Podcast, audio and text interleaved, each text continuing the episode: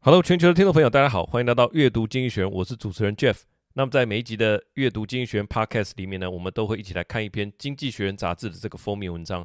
除了快速的去掌握它的大意之外呢，我们也希望能够吸收一些好用、实用的，而且常用的英文单词。好，那我们今天就开始吧。今天的这一篇呢，要来讲的是印度的南北分歧。哈，那我们看印度。当然就认为它是一个国家嘛，哈，但是经济学人要来点出说，一个观察印度一定不能忽略的视角，就是它的南北差异。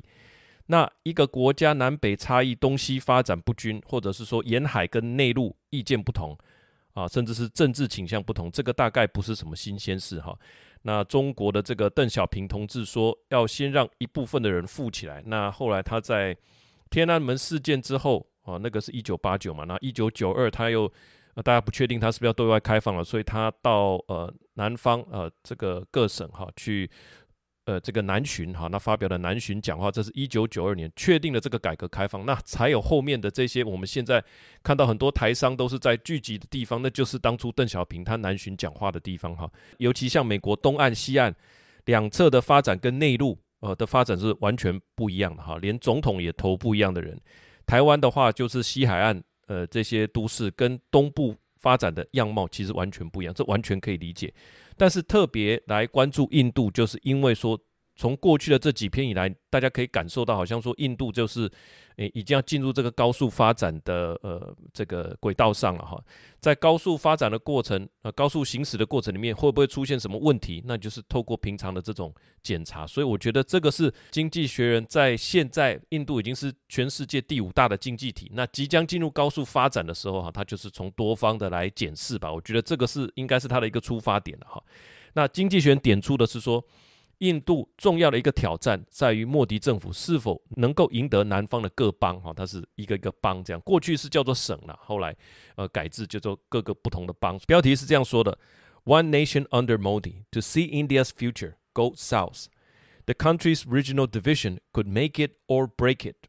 Make it or break it 就是说能不能成哈，就是看南方各邦，看莫迪政府跟南方各邦之间哈，是不是能够赢得大家的这个信任跟拥戴哈。呃，这张图片就是一只印度虎吧，还是叫做孟加拉虎？反正他们的国家的这个动物就是一只老虎哈。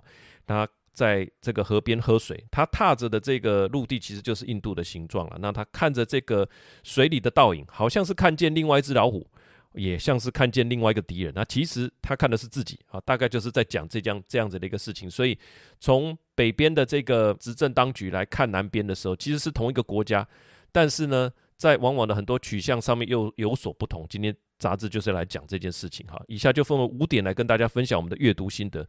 第一个，强劲的经济实力底下，并非没有隐忧。那我们都知道，印度是个正在快速崛起的经济大国哈。刚刚已经提到第五大的这个经济体，IMF 对印度二零二四的 GDP 的成长的预估是百分之六点五。那同时其对中国的预估是四点六。我去查了一下哈，二零一四年莫迪当选总理这个日期我们记一下。那那个习近平呃是在二零一二年上任的哈，那莫迪是二零一四年。印度那个时候还是世界的第十大经济体，那这些年来逐步跃升成为第五大经济体。所以二零二二零一四到二零二四的这十年间，如果呃你说现在它正是蓄势待发，快快要高速成长，其实我们也会有个疑问啊，那那过去这十年在干嘛？哦，在。疫情发生之前，或者说你说中美贸易战，其实跟印度也没有什么太大关系啊。这十年在干嘛？其实回想起来，他这十年做了很多打底的动作哈，包含他们的所有的人都能够有一个呃数位的，好像生生物科技的一个身份证啊，啊，那还有诶他们的税制啊，也有做一些改革。然后我记得那个时候是在印度，很多的这个地下经济都被迫曝光了哈，好像说他就是财政上哈，还有这个所有人民的这个身份管理上面有做一些打底的动作哈。那也在这个过程里面呢，诶，印度的经济就慢慢成长，从全球第十名进展到第五名啊，那个也进展也是蛮大的。那莫迪更说要在接下来在印度二零二七年，二零二七年距今只有三年不到的时间，二零二四。二五二六二七，好，四年不到的时间，他要变身世界第三大经济体。那莫迪说的，那就到时候就是美国、中国跟印度。那他的前任是谁？其实有点，大家可能有点忘了哈。他是一个叫做 Mohammed Singh，他是头上有包这个，他应该是锡克教徒吧，有包这个头巾哈。那这是他的前任，是一个经济学家。那杂志来分析说，印度今天的现况，股票市场是在所有国家里面排名第四，而且莫迪总理是几十年来最有权势的总理哦。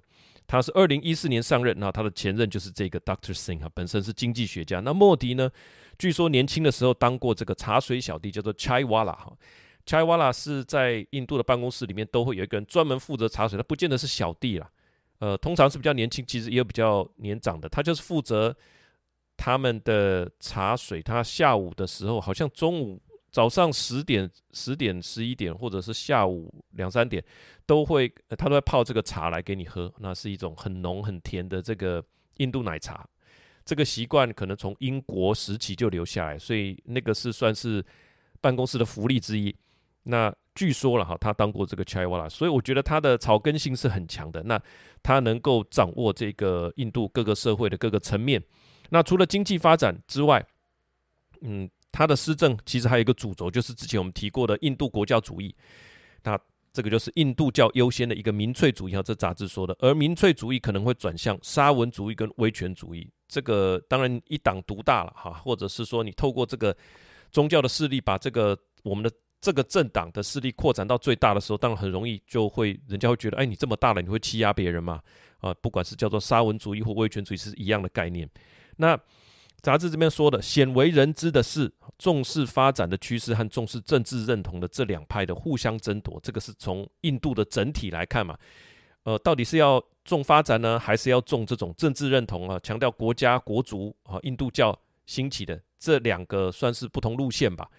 他说，这两派的互相争夺，可能推动了第三个引人注目的趋势，就是这一篇的重点，叫做日益严重的南北分裂。哈，南跟北是分裂的。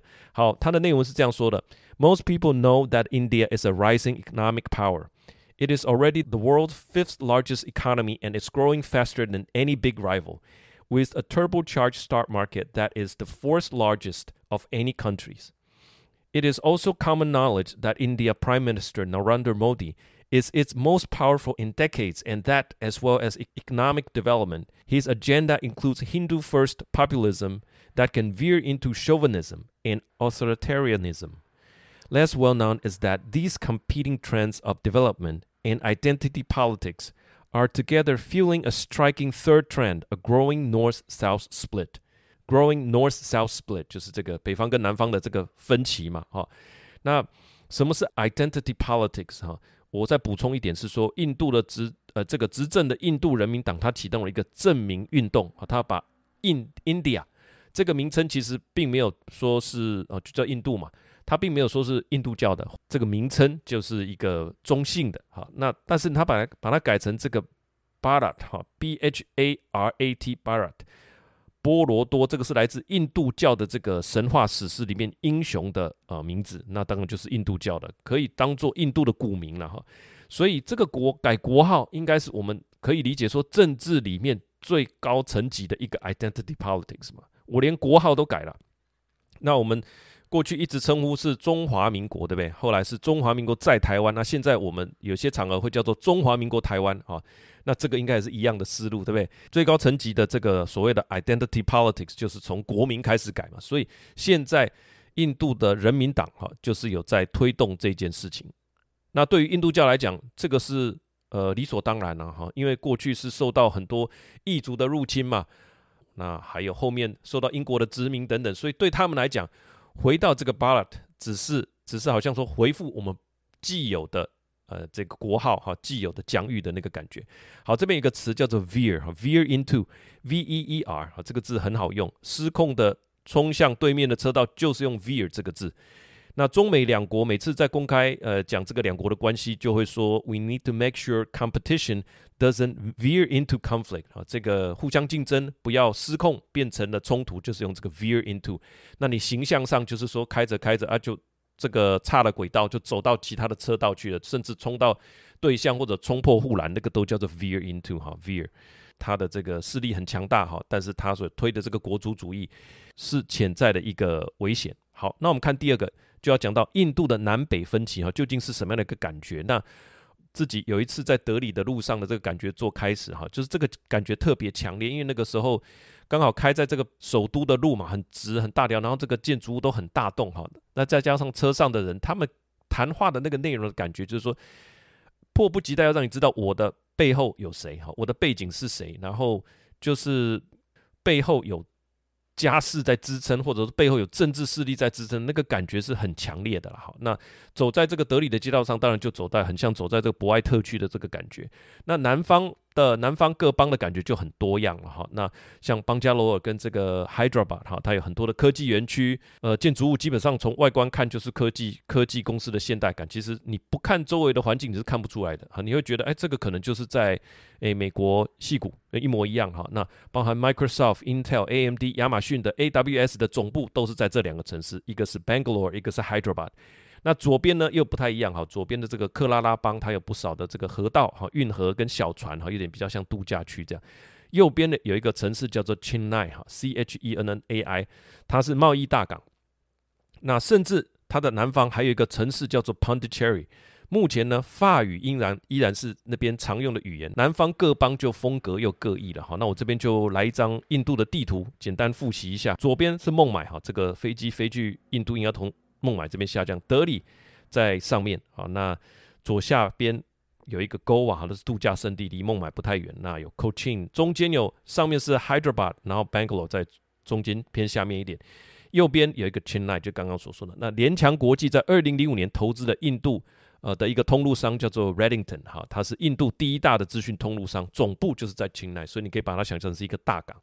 所以这样就大概讲了印度的几个比较主要的城市了哈。那看一下政治方面，确实是南北差异哈。刚刚点名完了这些城市之后，我们来看它的两大政党，一个是 BJP，印度人民党，啊，它是呃 Bharatiya Janata Party 哈，简称印人党 BJP。另外一个是 INC，哈，是印度国民大会党 Indian National Congress。所以一个是简称是 BJP，一个是 INC。前者的党徽啊，就是这个 BJP 的党徽是一朵莲花，那。I N C 的就是一只手啊，这样子呃立起来，这样好像发誓这样。那下面这张图就可以看到整个政治倾向的差异哈，它是这边指的是说，在过去的这几年内哈，它所得到的这个票数变多变少的这件事情。那你可以看到，用颜色来看的话，黄色的这个小点哈，就是集中在北边，也就是 B J P 它得到了更多的票数哈。那南方邦南方邦这边。就特别是另外一个 INC 他们的一个盘踞的一个地方。好，内文是这样说的：This North-South divide will be a defining issue in the election in April and May, in which Mr. Modi is expected to win a third term. How the split is managed in the long run is of critical importance to India's prospects.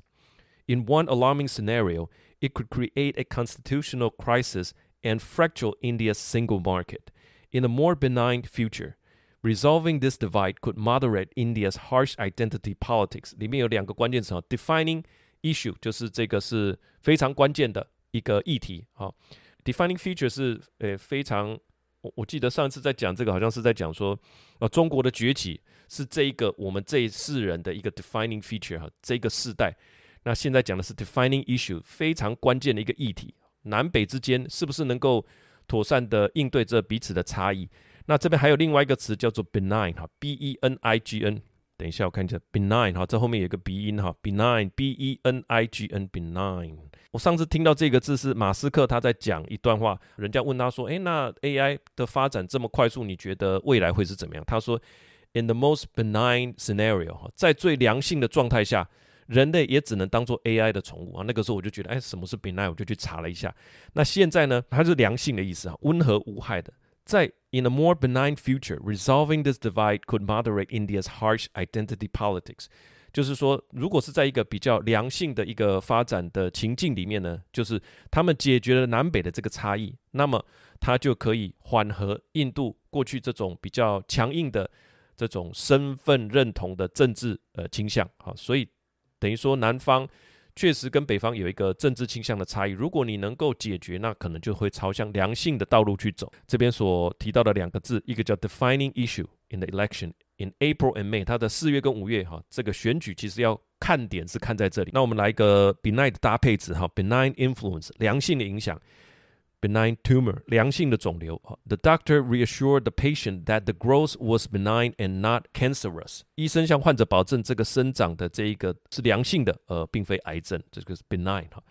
好，那第三个重点，南方邦到底有多重要，或者说这种南北分歧是怎么来的？刚刚我们提到了南方的这些城市，好，那提到了这个 AMD 啊等等哈，这些在南方有设立它的印度的总部，好，那提到。对政治的倾向也是不同的。那请问南方呃南北的分歧到底是怎么来的哈？那这边就来看细一点，就是我们来描绘一下南北之间真正的这个差异。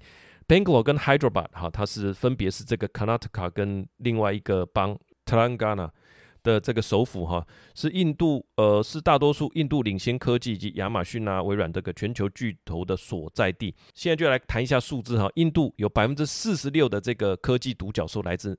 南方，印度也是有独角兽的。我们在另外一篇有提到，这个全印度有呃十万十万家新创，十万家不是一万家，是十万家新创，它有非常多的呃独角兽。他这边说百分之四十六的独角兽是来自于南方啊。IT 服务业呢有百分之六十六的出口是来自南方，所以它过去像 Infosys 这个就叫做 IT 服务业，它都是在南边这边。百分之六十六的出口来自南方。那 Apple 在印度的十四家供应商里面有十一家位于南部，哇，那还是在南部。包含我们的和硕啦、红海啊，他们的工厂都在啊钦奈。那印度有百分之四十六的，刚刚所说的四十六的这个独角兽是南方，对不对？它有四十六趴的电子产品的出口也是来自于南方。那我这边就附了一张这个亚马逊啊，他们在印度的总部，非常的现代感，非常的大间。那旁边的路其实也蛮直的啦，哈，但是。呃，可能整区多少多少还是不是说所有的马路都非常的干净，稍微有有时候会有泥土路啊，有时候会有柏油路啊等等，不一定哈。它的路的状态很多种，有水泥的，有柏油的，有泥巴的哈。那可能一个转弯就看到泥巴路，再转回来就变成柏油路哈。这个很多小小的路，因为那些司机为了避开塞车哈，都会走一些比较特别的路。所以在印度最好就是买这个呃这种越野的 SUV 的哈，就是。底盘比较高的会比较比较好。好，南部邦呢，最后总结是说，南部邦百分之二十的人口创造了百分之三十一的这个财富。杂志说，这样子的差别是因为有更好的这个呃地方政府的监管啊，哦，教育跟呃很多产权的规定啊，都有助于解释这种南方的这个优异的表现，培养了企业以及更复杂的金融体系。所以南方应该可以说是跟西方世界更更接近了。你要吸引这些国外的人。总之，你的环境啊，各方面总是不能跟西方差距太多吧。所以可以想象，国外的厂商能够在这边印度设厂啊，那能够呃能够在这边做生意，大概它的规定各方面哈，生活习惯等等都是跟西方比较接近的哈。内文是这样说的：Understanding India's divide begins with economics. The South has long been richer and more urban. The southern five of India's twenty-eight states, Andhra Pradesh, Karnataka, Kerala, Tamil Nadu, and Telangana contain 20% of the population but account for 30% of its loans and for 35% of the flow of foreign investment in the past three years. A gap that exists since the independence in 1947 has widened over the decades. In 1993, the South contribute 24% of India's GDP. The latest figure is 31%. 所以他说，在全部的二十八个邦里面，哈，呃，南方的这个五个邦。 它其实占了只占了二十趴的人口，但是占了这流进印度的这个外资的三十五趴。在过去这三年，所以外资进入印度都是跑到这个南边了。哈，那二十四趴的过去是有占了二十四趴的这个 GDP，好，现在是占了三十一趴。所以它南方持续的在成长。南边大家比较好想象，就是像西方这样，就是微软或者是呃或者是亚马逊他们的办公室都很漂亮，对吧？不论在哪一个国家。能够在里面工作啊，好像都蛮幸福的哈。它会有很多的设施啊等等的。那北方邦哈叫做 Uttar Pradesh，U T T E R P R A D E S H 哈，U P 或者是这个我去过那边几次哈。这个是全印度穷的邦哈。上一次所谈到的这个印度有一个神哈，Vishnu 的化身哈，叫做 Ram 神，他是一个守护者。守护者 Ram 神的这个神庙之前不是在一月二十二呃落成了吗？好，那。这个莫迪也去剪彩，去去去膜拜哈，顶礼膜拜这个 Ram 神，那个就在这个 Lucknow 的右边哈，叫做 Ayodhya 的一个地方，在河边。邦是很穷的邦，哦，那在这边识字率基本上也不高。其他区的印度人，我跟他们谈过哈，如果不是因为这个神庙，基本上他们也不会没事来这边，也不会到这边来拜访。讲一下，就是说，如果你身为莫迪，那这一区当然你要注重它的经济发展，所以呢，他才去复兴了这一个 Ram 神庙在 Ayodhya 这里，那建了一个国际大机场，很多的人，印度教的人会飞来这里，当然就要在这边消费哈，有助于振兴当地的经济，但是那个也需要时间。另外一点就是说，你怎么动员这些人？真是透过宗教的语言才能才能动员哈。宗教的力量很大，那这边又是这个类似圣城的概念，好，所以他特别的强化印度教的这件事情，当然对选票也是有帮助的嘛。那马祖绕境一次就十几万人来参加哈，所以我们的总统候选人在竞选期间天天都要参拜这个公庙那个公庙哈，这个我们就民主政体，我们完全可以理解。那到这边大概就比较有一个感觉，我这边附了一张图，就是 Lucknow 的 Lucknow 的街景哈，的确就是像我附的这张图这样，其实就是脚踏车啦、三轮车、汽车，那在这个庞大的十字路口这里这样子类似挤成一团的，这个的确确实就是这样。那南北的风格跟经济实力这样子比较有清楚的感觉了哈，一个是说科技，那一个是跟宗教比较相关吧，它的现代感哈，它的这个西化的倾向其实也都不一样哈，那。我们讲完这个南北之间的差异之后，就进入我们的第四点。请问南北之间的差异，那这样到底会有什么样的问题？哈，经济学人就来说清楚。他说，主要是印度最大的一个，嗯，最大最被看好的一件事情，就是它成为一个庞大的单一市场。它的人口已经在二零二三年的五月超越中国了。那你可以想象，超越中国，中国是多么大的一个市场。那印度也能够成为那个市场，但是印度它本身并不是像中国是属于集权的。那集权就是说，习近平说了算嘛。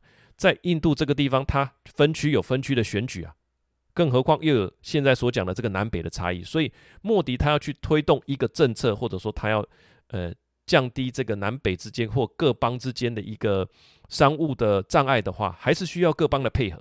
这是杂志的看法，要成为一个单一市场，让各种资源能够流动的毫无障碍。那比如说北部的人要能够来来南部工作。或北部的人要来南邦南边的邦受教育，或，或者各邦之间人口资源货物都要能够流动无碍，那这件事情铁定是需要各邦的这个配合，包含他的议会，包含他的行政单位啊，以及这个环保的议题啊，或者是说中央的统筹分配款啊，好，这个一定会有呃地域性的一个。呃，差别吧，好，比方说你扶植了北边的某某园区，南边的也会抗议啊，啊，你是不是独厚北边呢？所以这个就是在考验莫迪的一个呃智慧啊。既然你这么强调宗教，那假设你在经济方面或政策上面又去。呃，特别偏好北方邦，那南方邦就会不开心了嘛。那如果说南方各邦开始呃抵制内耗哈，那就会对印度最大的这个优势，就是所谓的单一市场，造成一个很大的问题。另外一个重点是在语言，特别是刚刚所说的印度人民党哈，它是不是呃要把这个印度语定为国语的这个想法，其实要很谨慎的来面对，因为刚刚有说了，南边它其实语言哈是在是在讲这个塔米尔语啊。甚至有一些刚刚所说嘛，讲法语啊，他本质上就是认为说，诶，那我们何必呢？我们我们何必配合你？好，那南方会有这样的想法。他在一九六五年哈，塔米尔邦就发生了这个致命的骚乱，就是说南边对于北方的政策，其实它是有一定的反抗了。那从经济上来看，这个邦跟邦之间的这个贸易，从占 GDP 的占比，从过去二零一七年的二十三趴上升到二零二一年的三十五趴，所以这个叫 interstate。Interstate 的这个这个 business 持续的在上升。所谓的单一市场，就是说北边的卖来南边，南边的卖去北边，我们自己就可以成为一个非常庞大的市场，好，甚至就可以摆脱外部的那个依赖嘛。但是它还是有一个隐忧哈，就是南北之间、各省之间。所以莫迪总理在创建全国基础设施哈，取得。令人深刻的成就，那他也统一的税制到交通到数位支付等等，他已经完成了很多的这个内容了哈。但是接下来，特别是在教育方面啊，可能还是需要持续的跟各邦来做合作。好，我们看一下内文，他是这样说：A thriving national single market is critical to India's growth because it allows firm to achieve economies of scale for the first time and permit a more efficient allocation of national resources. From energy to labor. Yet under India's constitution, most of these reforms require cooperation between the central government and the states. More young Indians in the job-scarce North must be able to move to find work in the South. To power its economy and cut emission, India needs truly national energy market. 这里面的关键词刚刚就是讲这个 economy of scale 哈，就是经济规模，就是 economy of scale。如果能够达成这个印度 呃资源互相流动这个单一市场，那它很多的各行各业应该都可以从中获益。好，好，我们看一下第五点，从印度的南方来判读印度的未来。那经济学人所能想到了，目前来讲，印度最大的问题，除了上次所讲的这个印度国教主义之外，就是这一篇的南北的分歧。好，这一次他们为了了解这个议题，他们不是说就在那边批评而已哈，坐在英国的办公室，他为了来确定这个印度呃南北失衡的问题或者南北分歧的问题，他们也特别派了一组人去跟这个 PJP 在南方的这个候选人，就跟着他去跑行程哈，看看他所讲的语言。那他们就去了南部邦一趟，似乎看到了同政党啊，就是 BJP 的这个政治人物在南方邦的政治语言的改变，就不再是以印意识形态为主，而是多多的偏重在发展的这件事情。杂志认为说，呃，这是一个好的现象了哈。未来印度的发展取决于。莫迪跟他的政党对于南方邦所采取的态度，如果选择的好，意思就是说不要整天把改国号啦，哈列印度为印印度的国家语言，而是更重视整体的发展的话，那么也会提高南方邦的接受度，接受 BJP，那么莫迪的这个政权跟他的经济实力就更加的稳固。你就可以视为印度未来发展的一个吉兆啊！那等于说，在这个时间点，他去点出这个问题，但是呢，并不是说毫无希望，而是说如果处理得当，那印度未来就更加不可限量哈。他的杂志的意思是这样。好，我们看一下内文：A different future. Fortunately, India's India and Mr. Modi have a far better alternative. Another way for BJP to be competitive in the South is for it to moderate its Hindutva message. Restrain its promotion of Hindi, put more weight on economic development, and advance more moderate successor to Mr. Modi than its coterie of headbanger. It is early days, but our reporting from alongside the BJP's Southern leadership this week suggests that some of these shifts may be taking place. South India already offers a vision of the future of India's economy.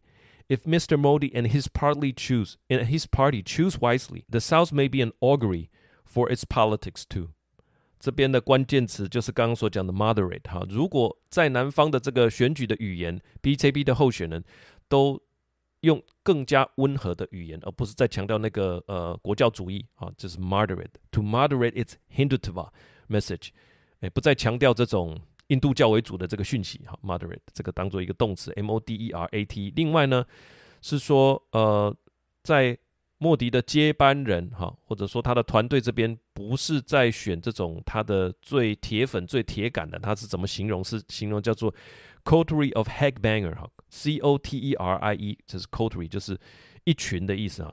那什么叫 headbanger 呢？H E A D B A N G E R，他通常就是，呃，站在这个摇滚区对，然后前面上面的人在弹这个电吉他嘛，那这一群摇摇头的特别。特别热衷的就会这样跟着一起甩头啊，那个就叫做 coterie of headbanger，热爱摇滚乐而且形成小圈子的一群人。所以他意思说，莫迪身边你在 promote 的这些人，不是说我以莫迪这这个国教主义一头热的这一群人哈，那是去可能去 promote 更多呃讯息是更加温和的人。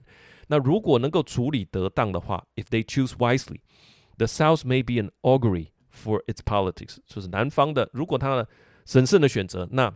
Augury 这个字是 A U G U R Y，它是一个名词，它是预兆、卜卦、占卜的意思啊。如果他在这个南方能够采取这样的做法，那 BJP 在南方的这个状态呢，可能就可以视为印度接下来发展的一个吉兆。Favorable augury，吉祥的预兆，所以等于说 make it or break it 就是看南方了。所以如果我们时间有限，我们来关心印度的发展，可能我们就看南方啊的这个 BJP 的选举跟他的语言，还是说接下来有一些暴动，还是没有哈？当然就可以从南方这个点来观察印度。好，最后这五点写完，我的一点想法哈，印度成长的主旋律落实下来是什么？那我想，不论是要利用印度的人口红利。或者是抢占印度庞大的内需市场，呃，在印度政府奖励投资的政策之下，一定，如果你想要掌握这个财富机遇，假设你是企业的了哈，应该都会牵涉到一件事情，叫做在印度设厂、印度制造，叫做 Make in India。那究竟去招募一群印度人来帮你做事，会是什么样的一个光景？哈，过去这数十年间，大家在中国设厂，因为大家讲同样的语言嘛，固然也有学习到一些管理大陆工厂的 know how，但但是是可以沟通的。那印度跟我们文化其实又有蛮大的差异哈。小小的分享吧，哈。那主要是认知方面的啦，哈。那这边就是纯粹是我个人的想法，跟经济学就没有什么关系。第一个也是最重要的一个，同乐是工作的一部分。哦，宝莱坞的这个大片呢，影片的哈，不论题材是不是都有歌舞的桥段，你乍看之下你会觉得很奇怪，为什么没事要在这边跳舞？悲伤的时候也跳啊，高兴的时候也跳。其实多看几次，你就可以体会，那个本质就是一个放大。印度人快乐的时光要特别把它放大，悲伤的时候可能要把它放大。好，你可以想象，我们去看骇客任务，这个子弹射过来，这个基努里维他往背后弯腰的时候，请问为什么要放放慢动作？他可以按照原来的速度啊，就是你可以接受武打片在关键的这个动作的时候啊，或者说车子飞过你的头顶的时候，哇，变成的慢动作这样，嗯，哈，其实印度的歌舞片一样意思哈，他就是说那个快乐跟悲伤的 moment。他用一段歌舞来把它放大，把它延长啊。那如果你看一段这个印度的影片，开始你差不多可以抓到说，哦，他差不多要跳舞了。那我想你这个印度的开关就打开了哈。那第二个一样是在讲说同乐这件事情了。他们对于干部哈能不能够一起 enjoy 这个是特别的有感，这个很容易理解。在特斯拉去德国设厂开场的时候，他怎么样？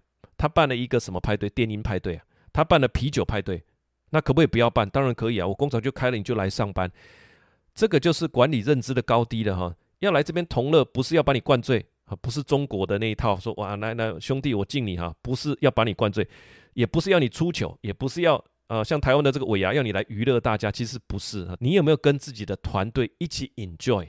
那这个东西是假不了的，你都没有办法跟我们同乐，那我们其实大家就是有一个隔阂哈。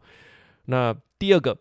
它是一个社会主义的国家了哈，所以它包含当地的官员呐、当地的商业同业工会啊，其实都有不小的权利。第三个，其实他们对于呃这些别人给的尊重哈，他们我们我称呼它为叫做 mileage，mileage 就是说你对他敬他一分的这个 mileage 其实是蛮相对高的。他们因为受过英国的统治，所以对合约啦、对条文、他们对法条其实是很重视的。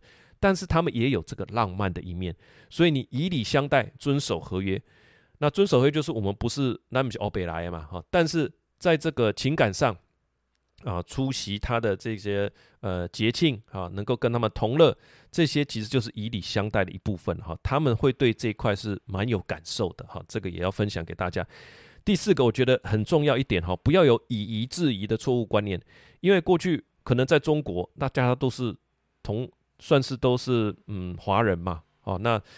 那我们自己来管就好啦，对不对？甚至到这个东南亚，你也觉得说啊，那我自己来管。可是到印度，忽然差异比较大的时候，有不少的公司会觉得说，哎，这个文化差异好大，不然我们干脆去挖一个这个跨国公司的高管来啊，哈，那看多少钱嘛，哈，这个说法，我认为懂字辈的应该很多都是这样的想法。但是你空降了一个来管理你的团队，过去你这些团队可能有不少是你们慢慢找进来的，啊，但是你。觉得说啊，难以管理，不然我们去挖一个人来。其实我觉得不见得是对的哈，因为印度每一个干部，这是一个国家在追逐财富的过程，每一个人都很认真，他们想要出头。如果可以跟总部来的团队互动，其实对他们来讲，他们也想学习，他们也想吸收，他们也想成长。呃，那你找一个印度高管来管他哈，其实大家也有不一定很熟悉嘛。那他们本身又想要在外国老板面前，嗯。就是有所表现，他很简单的，他欺压自己人啊，降低他们的薪水啊，把钱省下来，这些都有可能。所以处理的不好，就很容易变得乌烟瘴气哈，集体的暴动，这个都是很有可能的。简单说哈，大概用心高博了哈，这个才是王道了哈。当然，对于各种专业领域，比方说这个人资啦、法规遵循啦、关税啦、税务啦、差旅啊，那个复杂的程度的确只有当地人，但是那个叫做 function unit，你可以请一个人资的 head 没有问题。但是你去找一个印度籍的总经理，直接来管理所有的人，都要透过他才能跟你讲话。这个是我会建议不要这么做的。好，回到台湾的立场，我深深的相信一件事情，就是说台湾人有一个特色，就是我们很强调实做。这个东西能不能做出来，是我们最最在乎的。那他们是一种思辨的精神，还没开始做，他可能会花一天的时间先跟你辩论说为什么要这么做。这么做要注意哪些事情？这么做有什么后果？哇，对台湾来讲，赶快开始做，做了才知道嘛。这个东西其实是可以互补的哈。如果我们的实作精神搭配他们的思辨精神，我觉得双方都会获益。如果再搭配啊这些先进国家的一些领先科技，哦这样的一个三角定位，我觉得会是很强大的一个团队哈。那另外政治上，我们虽然跟美国比较呃亲近啊，跟西方的民主比较亲近，但政治上我觉得我们很大程度还是很稳健的在走自己的路，啊很少人能够来 dictate，就是说哎你们台湾应该要这样做这样做，很很少。我们基本上对这也是抗拒的。这一件事情在印度社会是会受到尊敬的，因为他们采取的就是呃不结盟主义，没有跟俄罗斯特别好，也没有跟美国特别好，我们就是要走自己的路。所以这一件事情路线的选择上，我认为是可以跟印度如果说明了能够得到印度人的尊敬，哈，应该可以得到他们的共鸣。最后我自己小小的心愿啊，是说如果台湾能够成为印度在东亚区哈最好的朋友。那我觉得对台湾来讲只有好处，我觉得没有什么没有什么坏处，因为他本身是不结盟的嘛，你不能说因为跟他结盟而去得罪了谁，因为他是一个不结盟的朋友啊，他不跟其他人结盟啊，也不跟人其他敌对。那当然他跟中国之间是有边界上的啊，北方边界跟南方在在这个印度洋这边，印呃中国有这个一带一路哈，他有走这个珍珠战略，就是透过很多小国的这个港口哈，他都。中国都跟他有合作，等于说从外面要把印度包起来了，所以印度也有反制的措施哈，他要加入这个四方安全对话等等，所以他跟中国是属于一个敌对啊，在这个边界的议题上面是敌对的哈，互相竞争的。我认为多了一个世界上啊很有实力的一个国家，呃，经济上正在起飞的一个国家，它的武力其实是非常强，它还拥有核武哈，能够至少我们第一步。在民间的认识上，我们能够呃更加的理解他们，他们也能够更加的认识我们，我觉得是非常重要的一步。最后呢，我就列呃五个这个观察印度哈最佳的这个管道哈，在放在我们的会员专区和会员讲义。也感谢所有听众朋友的收听。我想印度值得我们长期的来关注。过去我们。曾经提过二十年的财富版图的累积，其实很少企业是跟在中国设厂这件事情完全没有关系的哈。那接下来二十年财富版图、财富板块的这个变动，我觉得跟印度也绝对脱不了关系哈。分享给我们全球的全球的听众朋友啊，感谢各位，感谢全球听众朋友的收听。喜欢这个节目，我们就下个礼拜见了，拜拜。